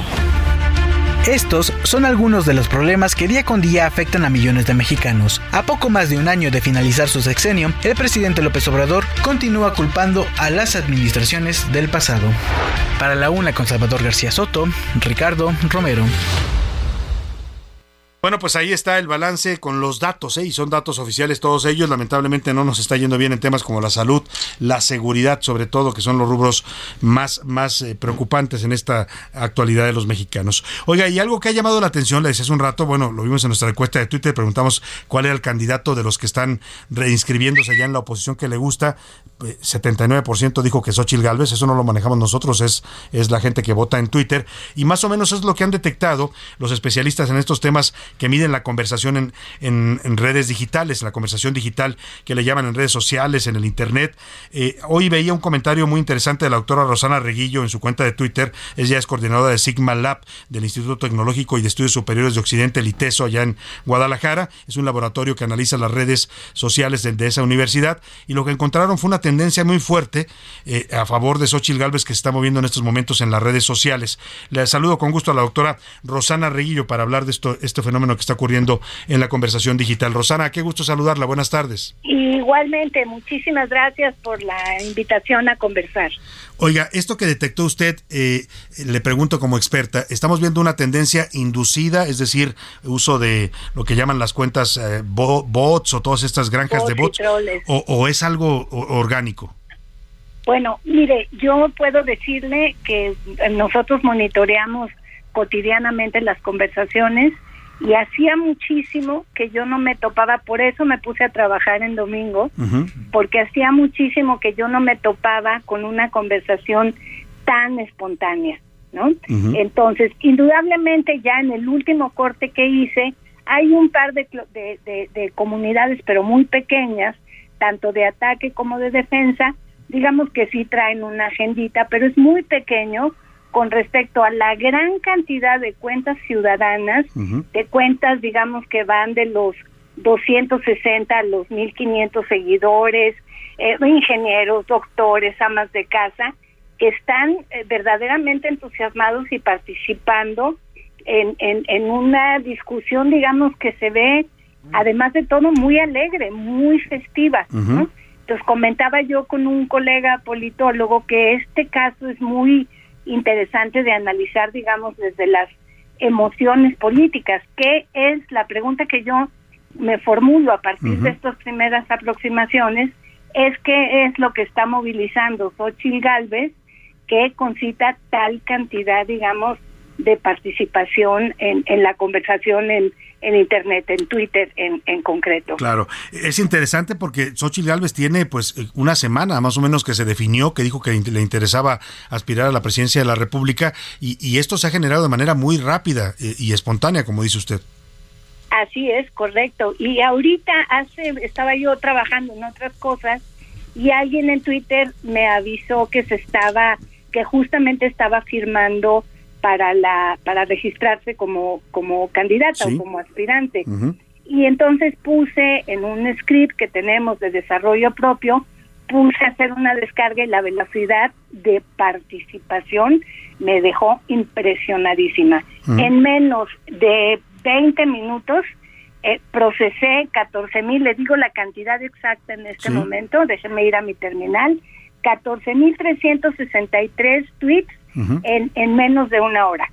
Claro. O sea, es, es muy, es- eh, algo está pasando, es un fenómeno eh, muy interesante, quizá de alguna manera es este pues la posibilidad, digamos, de una forma de participación política eh, distinta, ¿no? Pero yo puedo puedo afirmar, digamos, que, que mayoritariamente se trata de una tendencia orgánica. Orgánica. Orgánica. Indudablemente está el, el barrio de enfrente.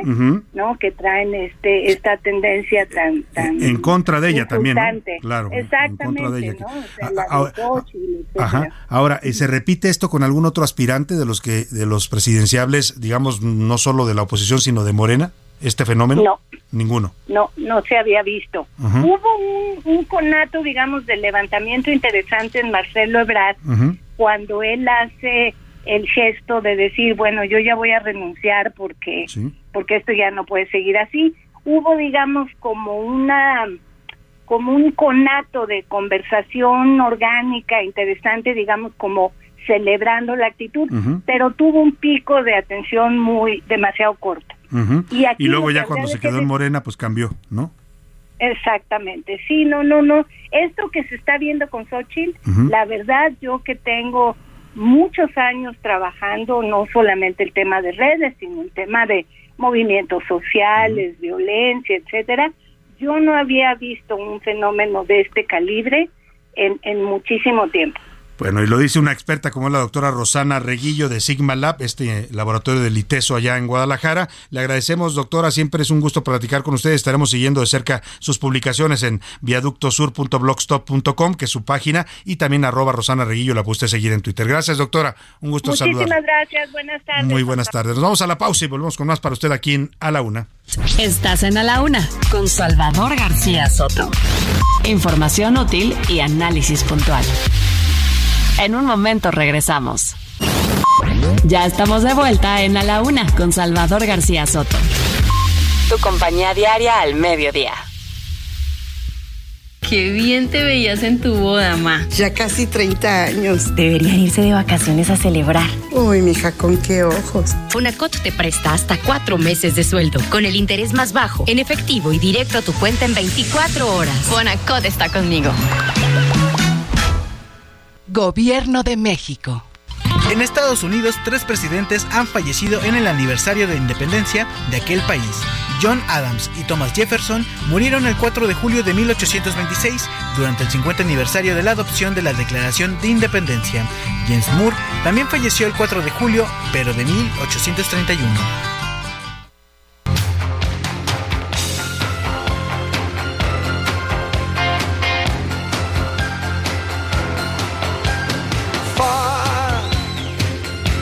Traveling far without a home, but not without a star. Free, only want to be free. We huddled close and hang on to a dream. on the boats and on the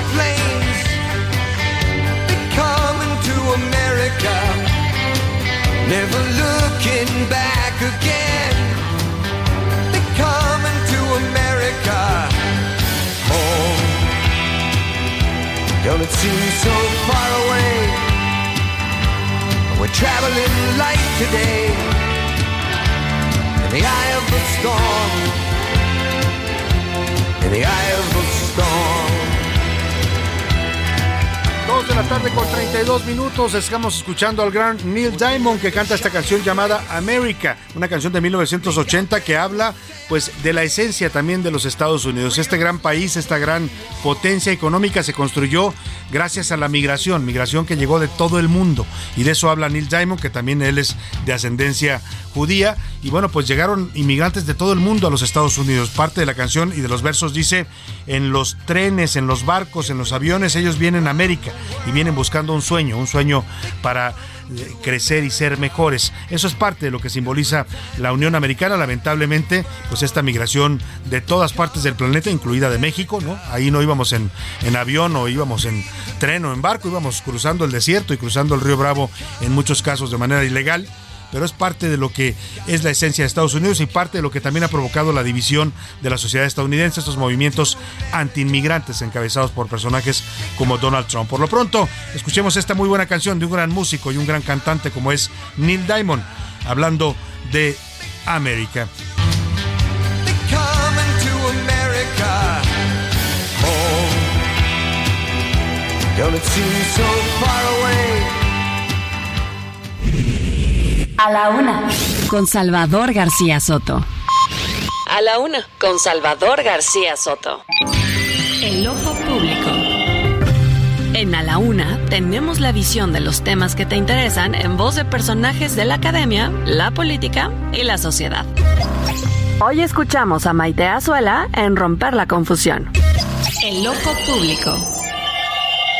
Muy buenas tardes, Salvador. Me da mucho gusto saludarte como todos los martes a ti y a nuestro auditorio. Estos últimos días, Ochil Gálvez ha echado más carbón al asador de su carrera por la presidencia. Varias compañeras y compañeros analistas han escrito sobre el perfil competitivo que tiene frente a las corcholatas de Morena. A quien no le parece muy buena idea es al presidente López Obrador y a la corcholata favorita, Claudia Sheinbaum. Dado que Gálvez ha tomado fuerza, la narrativa sobre la primera mujer presidenta deja de ser solo de Sheinbaum y eso pues les estorba, les da comezón, les molesta. El presidente ha comenzado la denostación en contra de Xochitl. Ayer en su conferencia dijo que Claudio X González está detrás de la precandidata y que es parte de ellos, no del pueblo. Ella forma parte de los conservadores, asegura Andrés Manuel López Obrador. La semana pasada, Claudia Sheinbaum aseguró en uno de sus eventos que en efecto una mujer puede ser presidenta, pero dijo que no cualquier mujer. ¿Cuál es la medida que utiliza Claudia para decir que su oponente es una mujer cualquiera? Si lo pensamos, Hablador, estos mismos ataques contra Xochitl son los que hemos escuchado contra Claudia. Pero parece que si son contra la candidata de Morena, son machistas y si son contra Xochitl, son legítimos. Lo que deberían hacer es dejar de enredarse en la bandera de las mujeres para sus juegos políticos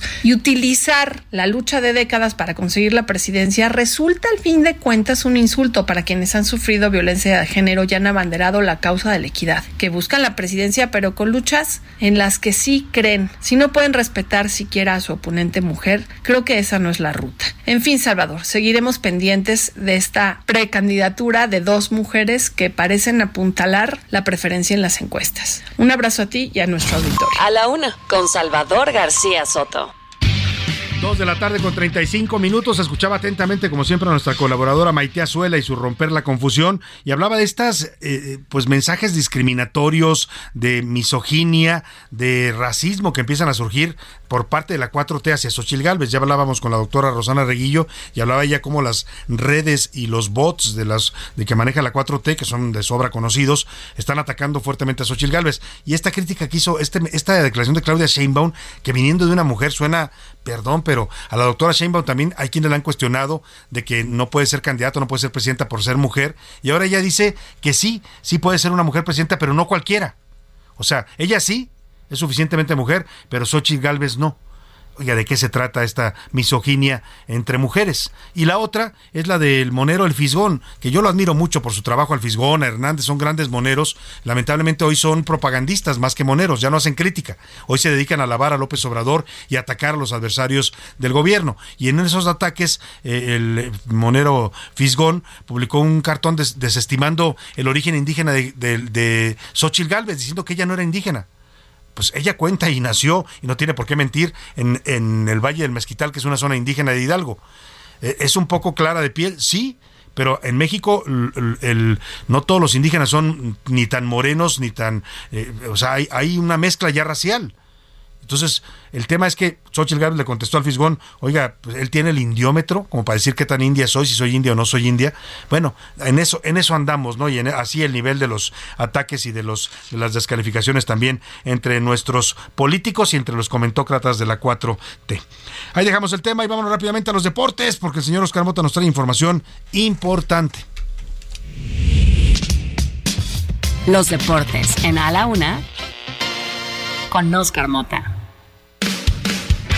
Oscar Mota, ¿cómo estás? Muy buena tarde. Mi querido Salvador García Soto, amigas y amigos, hoy un gran día para ganar temas muy importantes. Eh, terminó la jornada 1 de la Liga MX, ganaron tus chivas. Eh, fíjate. Oye, qué buena manera de comenzar. ¿eh? Y además con un joven, ya el Sandoval, eh, lo debutan las Chivas, además gol de Antonio Briseño. Entonces, siempre que surgen novatos y por supuesto mexicanos, pues hay que apoyarlos poco a poco, pero me parece esto importante. Quiero Salvador, ganaron los Pumas y ganaron las Chivas. Pues ya que le pita el árbitro, ¿no? Ya, Ya, vámonos a, la- a la- a las semifinales, ¿no? Antes de que empiece el declive. Por amor del cielo. andamos sufriendo, Oscar y yo. Varias cosas que sucedieron este fin de semana. Vamos a escuchar primero al Tuca Ferretti, que pues conocemos a Don Tuca, como de repente es un gran personaje, de repente se nos, Son unos hijos de la... se nos cabrea gacho, querido Salvador. Vamos a escuchar esto. Eh, por cierto, perdió Cruz Azul contra el Atlas. ¿no? Luego dice cada cosa en su portuñol. Vamos a escucharlo y el, el portuñol del Tuca. Vamos a escucharlo. ¡Cállese, carajo! Bueno, eso fue hace tiempo, ¿se acuerdan? ¿no? Pero esto que sucedió el sábado. Todas las personas que están aquí, para esto vinieron. Lo que pasa es que los disfrazamos mediante Zoom. Estamos conectados, los- la gente que estamos de la y todos los medios de comunicación están conectados en el Zoom. ¿Y por qué no invita a ellos? Porque están todavía arriba y están separados. ¿Y por qué no bajan? Ahorita estamos manejando A ver, esto ya se acabó. Se enojó el Tuca porque eh, el encargado de comunicación de Cruz Azul, pues entonces al momento que lo, lo citan para dar la conferencia de prensa, fue virtual. Entonces dice, ¿por qué no están los reporteros aquí? Pues no, pues así lo organizamos. Ellos están arriba, le dice. Y todavía le dice el de comunicación, que al final de cuentas es su chamba, pues él lo organizó así. Dice, no, pues es que por temas de pandemia, no, pues la gente allá hay 20 mil personas allá afuera. Sí, se paró y se fue. o sea, se enojó. Y ¿cómo- bueno, y se vio tranquilo en la respuesta, ¿eh? No dio la confer- ¿te le acuerdas? escuchado un portuñol mucho más ¿Te florido. acuerdas esa? No, pues no me voy. La que escuchamos ahorita, Ajá. el cállese, carajo. Entonces, pues la primera del Tuca. Vamos Ajá. a ir haciendo el, el, el El tucómetro, recuento. el recuento del Tuca, porque nos va a entregar varias de estas. Número dos, Said Galvez también debuta con el, en este caso con el Toluca. Platicábamos, insisto, de lo importante que es que jóvenes lleguen. Y sucedió esto que me parece. Es un, un- un tema. va- Vamos a escuchar y lo comentamos. Mi amor,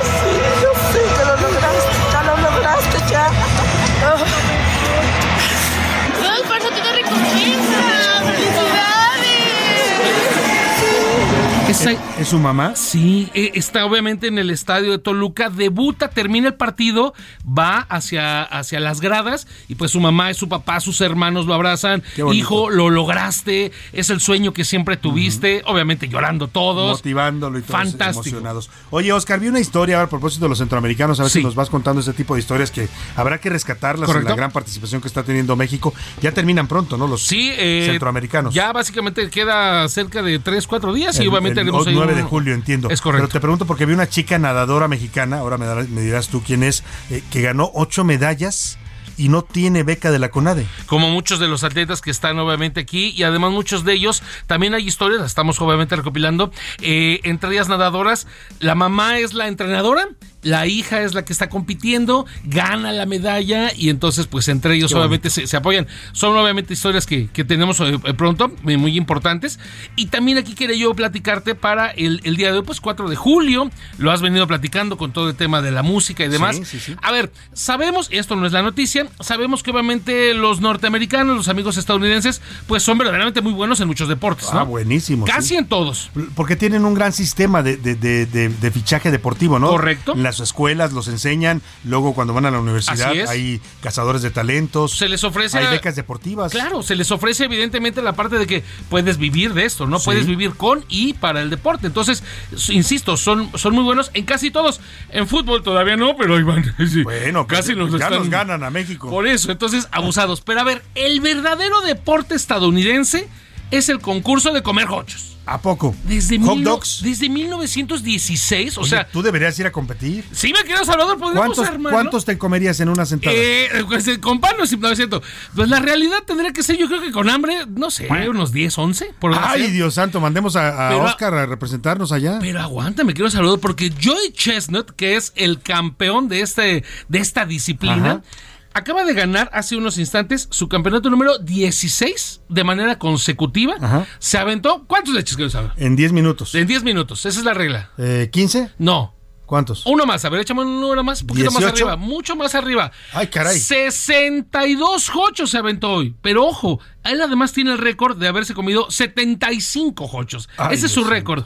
Entonces, Oye, pero eso suele ser hasta peligroso. ¿no? Increíble, pero estaba investigando, me puse a investigar obviamente sobre este tema, porque además también lo hacen en categoría femenil. Lo ganó eh, Nikki Suda, se llama ella, que se zampó 39.5 hot dogs. Pero además esto está eh, regulado por una federación que es por la, por la Major League eh, Eating Association de allá de Estados Unidos. Entonces, se organizan varios concursos, no solamente de hochos a lo largo del año, se hacen para comer tamales, para comer alitas, para comer... Es que hay que reconocer que los estadounidenses comen bastante. Y están rankeados. Cuando tú vas a un restaurante en Estados Unidos o a una cafetería y pides, por ejemplo, un sándwich, te dan Sí. unos- unas cosas que son impresionantes, son como tres pisos de carne. Ya vemos varios que dices, también ¿quién se puede comer ahí? esto? Pues ellos se lo comen. Y insisto, son competencias reguladas, por lo mismo se les paga a los que ganan y este Joy Chestnut es millonario. Bueno, pues comiendo hot dogs. Es correcto. Deberías aprovechar tu talento. Vamos Oscar a entrar Mota. para Creo allá, que el camino. Vamos, gracias, Oye, Oscar Mota. Vamos rápidamente a lo que está pasando en Francia. Faltan 10 días para que se celebre un aniversario más de la Revolución Francesa y el país está literalmente revolucionado. Jóvenes, la mayoría de ellos de origen afrodescendiente, hijos de migrantes, que ya son franceses, muchos de ellos por nacimiento, están haciendo una revolución porque dicen no sentirse representados ni incluidos en la sociedad francesa. Escuchemos.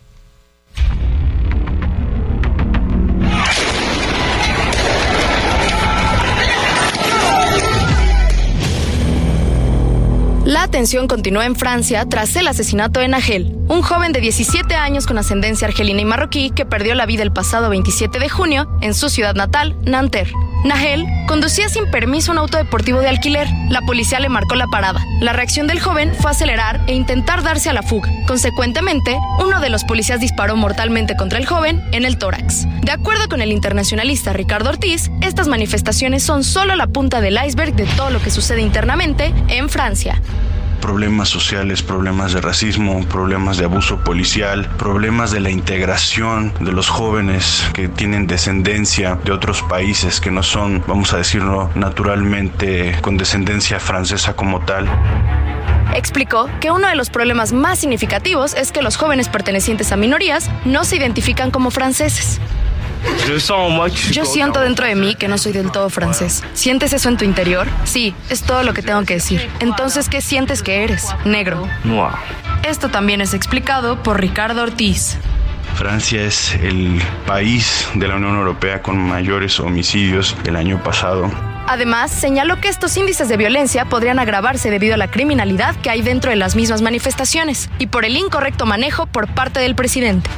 Me parece que el presidente Emmanuel Macron no hace bien las cosas desde un principio, deja que esto se avive más y más con el cúmulo de protestas, con el cúmulo de vandalismo que sucedió en estos últimos días. Tan solo el pasado año se registraron 13 muertes de minorías a manos de policías. La ONU le pidió al Estado francés abordar con urgencia los problemas profundos de racismo y discriminación que existen, con la aplicación de la ley. Para la UNA con Salvador García Soto, Basti de Freitas. Bueno, así la situación en Francia, ¿eh? Vamos a ver cómo este aniversario de la Revolución Francesa, que es una fecha muy importante para ellos y también para la humanidad, porque la Revolución Francesa pues eh, desencadenó muchos otros movimientos libertarios en el mundo, movimientos que reivindicaban la fraternidad, la igualdad, la libertad. Bueno, la Revolución Francesa influencia, el, movimiento de la Ilustración es influencia para los libertadores de América, para Miguel Hidalgo y Costilla, que era un gran admirador de la, de la Ilustración, para varios de los, eh, eh, para José María Morelos, para varios de nuestros héroes independentistas.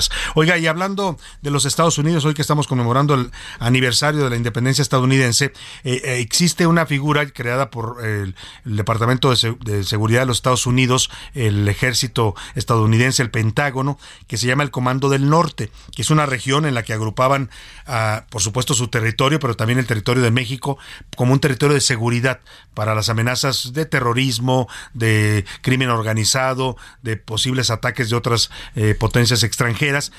Esto ha funcionado desde hace ya varios años y México es parte de este Comando del Norte, pero el viernes eh, circuló una propuesta que están haciendo republicanos en el Congreso para que México ya no sea parte de este Comando del Norte y lo manden al Comando Sur los primeros análisis, y ahora le vamos a preguntar a un experto en estos temas, eh, es que pues esto se está interpretando como una especie de rechazo hacia el gobierno de López Obrador por los problemas que han tenido con la cooperación antidrogas, sobre todo eh, con el gobierno de López Obrador. Pero vamos a preguntarle a nuestro experto, que además es amigo y colaborador de este espacio, el doctor Javier Oliva Posadas. Él es profesor investigador en la Facultad de Ciencias Políticas y Sociales de la UNAM, además de ser experto en Fuerzas Armadas, en seguridad nacional y en crimen organizado. Doctor, qué gusto saludarlo. Muy buenas tardes. ¿Qué tal, Salvador? Me da mucho gusto saludarte por segundo día consecutivo. Participar en tu espacio noticioso es un, es un privilegio. Muchas gracias, doctor. Es que ayer estuvo usted aquí con su poder nacional en el ojo público, pero ahora le preguntamos de esto porque veía yo un comentario que emitió usted en redes sociales y qué tan delicado es esto que están proponiendo en el Congreso de Estados Unidos de sacarnos de, de esta figura del Comando Norte. Sí, lo primero que hay que señalar es que la nota que da origen o que genera este revuelo está mal eh, encabezada, está mal titulada porque dice Estados Unidos expulsa a México. Y ese es un proceso que va eh, del Poder Legislativo al Poder Ejecutivo y lleva por lo menos de cuatro a, seis meses o tal vez más. Entonces no es una situación que digamos que dependa de una, de una coyuntura. Lo que sí eh, eh, es una secuela de lo que en enero dos eh, representantes de muy bajo perfil político en Estados Unidos, eh, Crenshaw, uno de ellos, eh, propusieron el tema de la posibilidad de la intervención del ejército de los Estados Unidos o de las Fuerzas Armadas para destruir los eh, laboratorios fabricantes de fentanilo y también de paso, pues evidentemente desmantelar las organizaciones criminales. Esta tiene una secuela, después el, gobernador también republicano de Texas, George Abbott, eh, propuso eh, que eh, se ca- clasificara y se logró, de acuerdo a la legislación tejana, no tiene alcance federal desde luego, que a las organizaciones criminales mexicanas se les clasificaran como narcoterroristas. Y eh, todavía más reciente, 22 procuradores estatales de sendos estados de los Estados Unidos eh, también propusieron eh, que se modificara la legislación, es así a nivel federal, para catalogarlos como eh, organizaciones narcoterroristas. Entonces, esta nueva propuesta, Salvador, a la que tú te refieres, eh, se deriva de los atentados de, de septiembre del 2001 y entonces en marzo del 2002 el Departamento de Defensa de los Estados Unidos reorganiza las responsabilidades geopolíticas de lo que todavía en, aquella época eran solamente tres comandos. Se crea el Comando Norte en donde van a quedar eh, varias islas del, del Caribe, eh, entre ellas Bermudas y otras más, eh, Puerto Rico, está México, Canadá, Estados Unidos y desde luego la península de Alaska. Esto le permitía o le permite a México, yo no creo que vaya a prosperar francamente, eh, le permite a México tener una interlocución francamente privilegiada porque además en la misma, en el mismo cuartel que está en Colorado Springs, eh, eh, en, Arizona, el- en ese mismo, en esa misma sede está el Comando Aeroespacial de los Estados Unidos que defiende en términos de ataques de misiles nucleares la misma zona, es decir, el Comando Norte. Eh, para explicar un poco más al, al detalle a nuestros radioescuchas, el jefe del Comando Norte es la misma persona y al mismo tiempo el jefe del Comando Aeroespacial de Estados Unidos. Tiene ese doble papel muy importante. Entonces, eh, cuando yo leí la noticia, y de hecho a mí me citan en esa nota, eh, eh, ahí eh, el, el señalamiento muy claro tiene que ser que el- cuál sería el problema para mí, desde mi punto de vista, de lo que yo he denominado en mis estudios la diplomacia militar, pues qué tendría que ver que México pasara, lo pasara al Comando Norte, pues que lo pasarían con gobiernos de, de muy dudoso prestigio democrático, como no digamos el de Nicaragua de Daniel De Ortega su esposa Maduro. eh, no, su esposa vicepresidenta, Claro. por supuesto Nicolás Nicolás eh, eh, Maduro, eh, igualmente en el caso de, de Cuba con la dictadura eh, castrista. Entonces, a mí me parece que en ese sentido no, no sería un buen mensaje. Sin embargo, yo no eh, lo dejaría en ese nivel de superficialidad, sino que vemos que hay una propensión, he mencionado cuatro acontecimientos de enero a, este momento, donde de manera persistente el Partido Republicano, que muy probablemente, si no sucede otra cosa, tendrá como candidato a, Donald Trump como candidato a la presidencia, la, la presión va a estar ahí, Salvador. Eso es real. Claro. Entonces sí debiera tomarse, al menos en las áreas civiles, de Seguridad Nacional y de Inteligencia del presidente López Obrador muy en serio, más allá de que, claro, tiene que ver con el proceso electoral, sí, ya lo hemos planteado, Salvador, que cada 12 años coincide el proceso electoral presidencial de México y Estados Unidos, y también los congresos. Entonces, que voy a formar parte de la plataforma electoral, sí, sin duda, pero eso no quiere decir que, que lo dejemos pasar como si nada, ¿no? efectivamente, efectivamente, porque al final, pues hablan de la imagen del país, ¿no? Y de cómo están percibiendo a México, y eso es parte de lo que va a ser, va a escucharse en las campañas. Si ahora, como dice usted, todavía a varios meses de que inicien las campañas estamos teniendo este tipo de expresiones tan antimexicanas, pues vamos a ver cómo se pone ya en plena proceso electoral estadounidense. Así, así bueno, y yo, mi, mi cálculo es que no va a prosperar, al menos de aquí hasta las elecciones que son en, el primer martes de noviembre del año que entra, no, no veo posibilidades de que vaya a prosperar una... Es más, el general Pancler que acaba de estar aquí, ¿no? sí, y recibió una condecoración por parte de la Secretaría de la Defensa Nacional. Entonces, eh, me parece que hay ahí una una coincidencia, déjame de hablarlo de manera un tanto inocente, que hubo una una coincidencia entre el manejo de la nota y la visita del general de cuatro estrellas que vino a México precisamente a, pues, a ratificar y a mantener en muy buen nivel las relaciones militares militares entre México y los Estados. Pues muy bien, nos tranquiliza escuchar, como siempre, la opinión de nuestro experto en estos temas, el doctor Javier Oliva Posada. Estaremos atentos, doctor. Por supuesto, aquí lo escucharemos todos los lunes en su Poder Nacional. Oh, muchas gracias, Salvador. Un gusto, como siempre, platicar con el doctor Javier Oliva Posada. Y vamos rápidamente al entretenimiento con Anaí Arriaga. El entretenimiento con Anaí Arriaga. Oye, Anaí, la política y el espectáculo se rozan y los políticos cuando andan en campaña son capaces de todo. Cuéntanos.